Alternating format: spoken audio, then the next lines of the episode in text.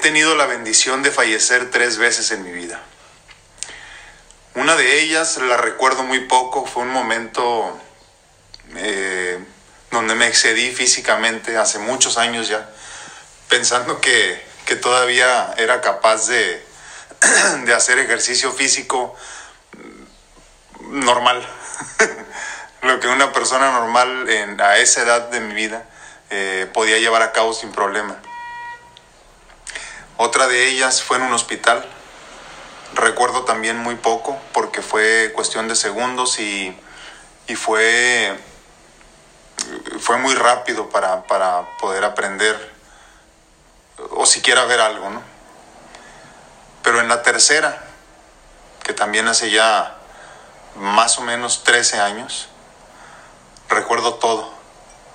Recuerdo todo a detalle, específicamente lo que sentí. Y para serle sincero, no me gusta hablar mucho de ello. No me gusta hablar mucho de ello porque me hace sentir una soledad increíble, una tristeza increíble, eh, un dolor que no se compara con nada que he sentido en toda mi vida. El morir, el fallecer, te confronta con tus peores miedos, te confronta con tu ser, te confronta con lo peor que puedes ser o con lo peor que has vivido o que has hecho.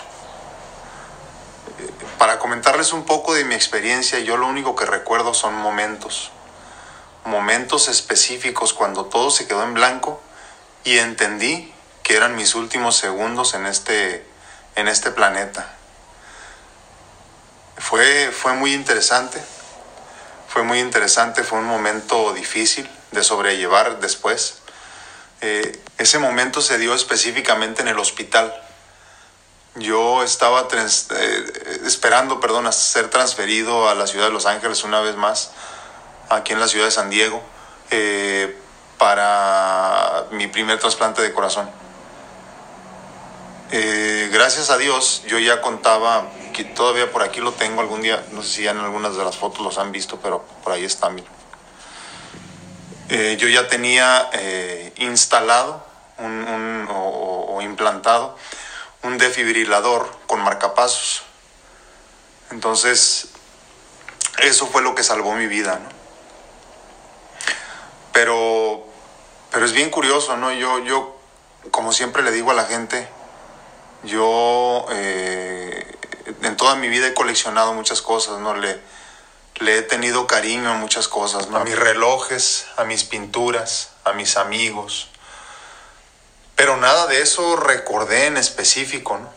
Ninguna cosa, ningún reloj en específico ninguna pintura en específico, mi carro no lo recordé, mi ropa no la recordé. Recordé momentos importantes y muy específicos con personas a las que amo. Y en el momento en el que sentí que valga la redundancia, eran mis últimos momentos en este planeta, sentí una, una tristeza profundísima que es difícil explicar en palabras, pero hasta la fecha la siento cada que hablo de este tema.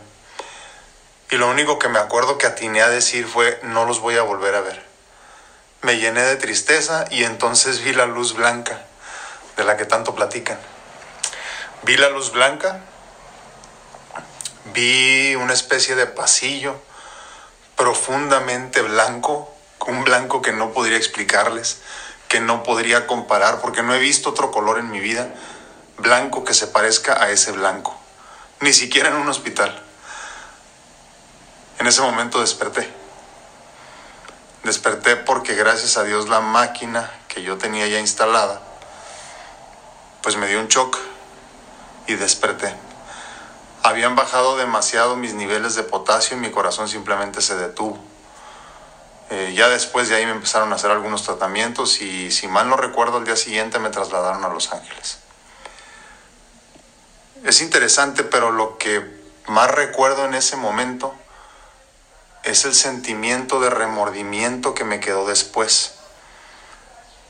El remordimiento de las cosas que no alcancé a hacer a mis 23 años de edad.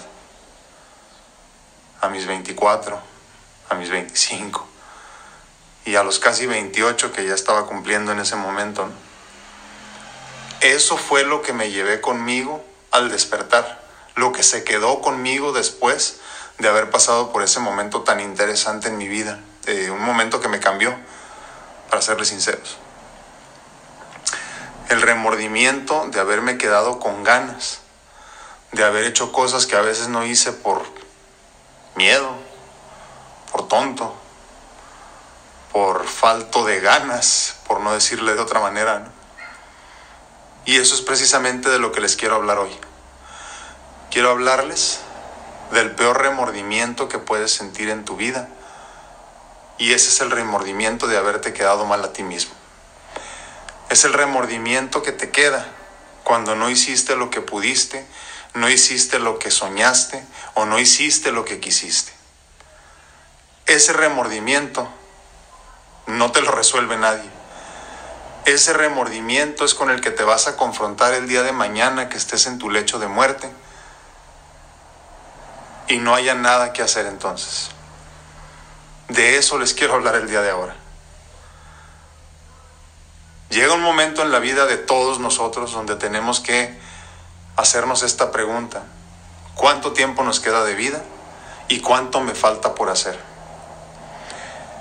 Lo más importante creo yo es siempre alimentar tus sueños, tu yo, tu ser porque de ahí en adelante tú podrás dar felicidad pues a los que te rodean y a tu entorno en general. Hace muchos años un amigo mío me decía, esto fue después de mi trasplante la, primera vez, ¿no? porque acuérdense que estoy esperando un segundo trasplante. Eh, salí yo del trasplante y me invitó a comer. Me invitó a comer y me dijo, oye Alfredo, y este, pues me da mucho gusto que estés muy bien, eh, me llena de felicidad todo esto, ya sabes que tienes todo mi apoyo y yo así lo sentía. Es una persona a la que le debo mucho y, es una persona que siempre me demostró su, su cariño con hechos. Y le dije yo, sí, fíjate que siento una gran ilusión porque sé que Dios me, me, me está regalando vida para algo muy grande y quiero ayudar a la gente y quiero hacer esto y quiero hacer una fundación y quiero hacer aquello y quiero hacer el otro.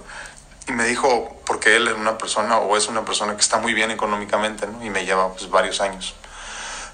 me dijo algo muy importante que nunca se me olvidó. Me dijo, ¿y tus finanzas cómo están?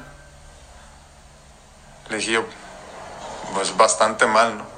Saliendo del trasplante después de tantos años sin, sin actividad eh, económica, sin actividad eh, física, sin actividad profesional, pues estaba yo económicamente muy mal.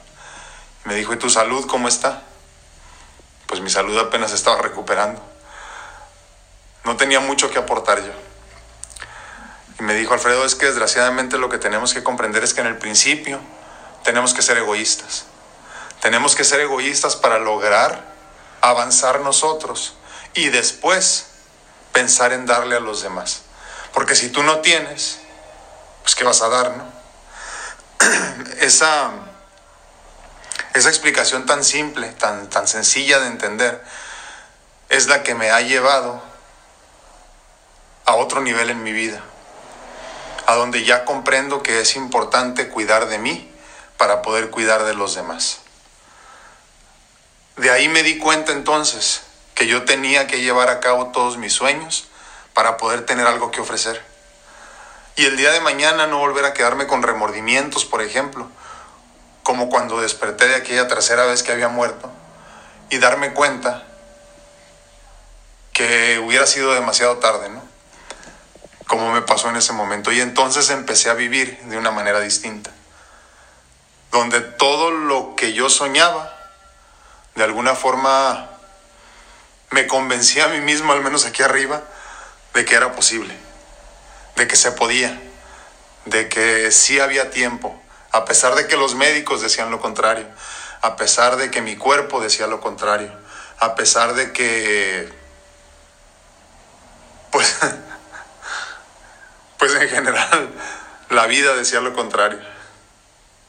Entonces empecé a vivir de una manera distinta y me dije a mí mismo, Alfredo, en verdad, ¿quieres llegar una vez más a tu lecho de muerte y volver a pensar o volver a, a estar en esa situación donde añoras lo que pudo haber sido. Sufres por lo que pudo haber sido y no haber alcanzado todos los sueños que tenías. Y dije, no, yo no estoy dispuesto a eso. Yo no estoy dispuesto a eso porque eso para mí es, como siempre les digo, medio vivir, medio soñar, medio caminar. Y a este mundo no venimos a eso. A este mundo vivimos a venir, vivimos, venimos, perdón, a vivir con todo. Se me traba la lengua. Venimos a vivir con todo. Pero muy importante sobre todo, venimos comprometidos ante nosotros mismos a llegar a ese último día de nuestras vidas sin remordimientos, sin ganas de haber hecho algo, sin la ilusión de tener lo que pudiste haber tenido y no lo hiciste por tonto o por flojo o porque simplemente no quisiste dar el paso. Yo como una persona que ya he sobrevivido a varios infartos en mi vida, eh, que ya he visto la luz, literalmente la luz, les digo que no es bonito ese momento donde te confrontas contigo mismo y te das cuenta que lo que hiciste no fue suficiente comparándolo con los sueños que tenías. Necesitamos vivir de tal forma que el día de mañana repito, cuando estemos en nuestro lecho de muerte, no tengamos ningún remordimiento, cero remordimientos, cero remordimientos de cómo vivimos y cero remordimientos de lo que logramos en nuestra vida. Lógrate, triúnfate, ponte metas, exígete, porque si no nadie más lo va a hacer por ti. Porque a final de cuentas, en el momento final, solo estarás contigo mismo y con tu ser. Y el ser no perdona, porque el ser eres tú. Y el ser conoce tus secretos. Y el ser conoce a tu persona. Y el ser conoce lo que tú llevas dentro y tus ilusiones. No te esperes a que Dios te ponga en ese momento en tu vida. Para darte cuenta que todos los sueños que tenías eran alcanzables. Eran metas posibles. Eran metas que tenías que lograr para alcanzar tu felicidad. Mientras les comento esto, ustedes se dan cuenta. Me lleno como de sentimiento. No es sentimiento de tristeza, eh, se los aclaro. Es un sentimiento de, de añoranza. Es un sentimiento de felicidad. Es un sentimiento de ganas de salir y comerme al mundo. Pero a veces mi cuerpo no responde. A mis 40 años, a veces mi cuerpo simplemente no quiere. A veces me encuentro atrapado en cuatro paredes.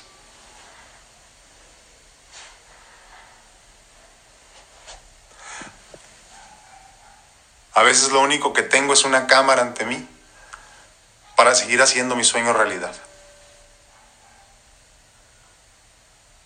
¿Tú qué pretexto tienes? Tú que te vales por ti mismo, tú que tienes el 100% del funcionamiento de tu cuerpo y lo estás despreciando por una mala alimentación, por un vicio, por tonterías que nos inventamos todos los días. ¿Cuál es tu pretexto para vivir tu vida al máximo? ¿Cuál es tu pretexto para llegar a tu lecho de muerte sin un solo remordimiento. Eso es lo que debemos de pensar. Confróntate contigo mismo y date cuenta que las cosas son más fáciles de lo que pensamos. Hay personas peor que yo. Hay personas que no se pueden mover. Yo he tenido pacientes con, esclerosis lateral amiotrófica, por ejemplo, que han perdido por completo el movimiento en sus piernas, en sus brazos, ya no pueden sostener la cabeza. Y yo a veces me pregunto, digo, pobre gente, porque si Dios nos brinda el libre albedrío, el libre albedrío incluye también el poderte pegar un balazo cuando ya las cosas son demasiado. Esa gente ni siquiera tiene esa posibilidad.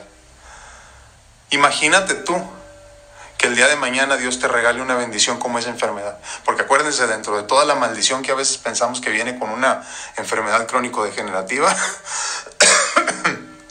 vienen grandes bendiciones, donde te das cuenta, donde te confrontas con las bendiciones que en realidad dejaste pasar, por ejemplo. Y todo lo que vas aprendiendo que te, que te alimentan el ser, que te alimentan el alma, preparándote para lo que viene después, que es todavía más importante, ¿no? Pero imagínate tú, el día de mañana que Dios te regale una bendición como esa. Y estés todos los días de tu vida pensando en lo que pudo haber sido, en lo que no lograste, porque no quisiste. Imagínate esa realidad. Imagínate con el sufrimiento que viven esas personas que no lograron vivir su vida al máximo simplemente porque no quisieron. Eso es lo que quiero que pienses en este momento de tu vida. Eso es lo que quiero que entiendas, eso es lo que quiero que comprendas, eso es lo que quiero que te lleves contigo.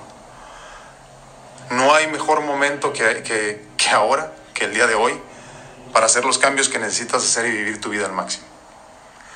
No llegues a tu lecho de muerte añorando lo que pudo haber sido. No llegues a tu lecho de muerte y te confrontes con tu ser, porque ahí no vas a tener pretextos. Cuando llegas tarde al trabajo puedes poner pretextos. Cuando no le prometes, perdón, cuando le prometes a tu hijo algo y no le cumples, puede que tengas pretextos. Pero cuando te prometes algo a ti mismo, cuando tienes un sueño para ti y no lo cumples, ahí no hay pretextos. Ahí se acaba todo no llegues, una vez más se los voy a decir, no llegues a tu lecho de muerte.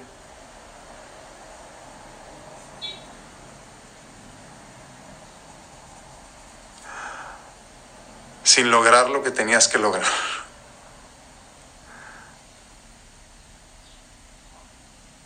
Lógrate, triunfa, haz lo que veniste a hacer y sé quién debes ser. Soy tu amigo Alfredo Castañeda de Heart and Health Coach. Cuídense mucho y los veo en el próximo video.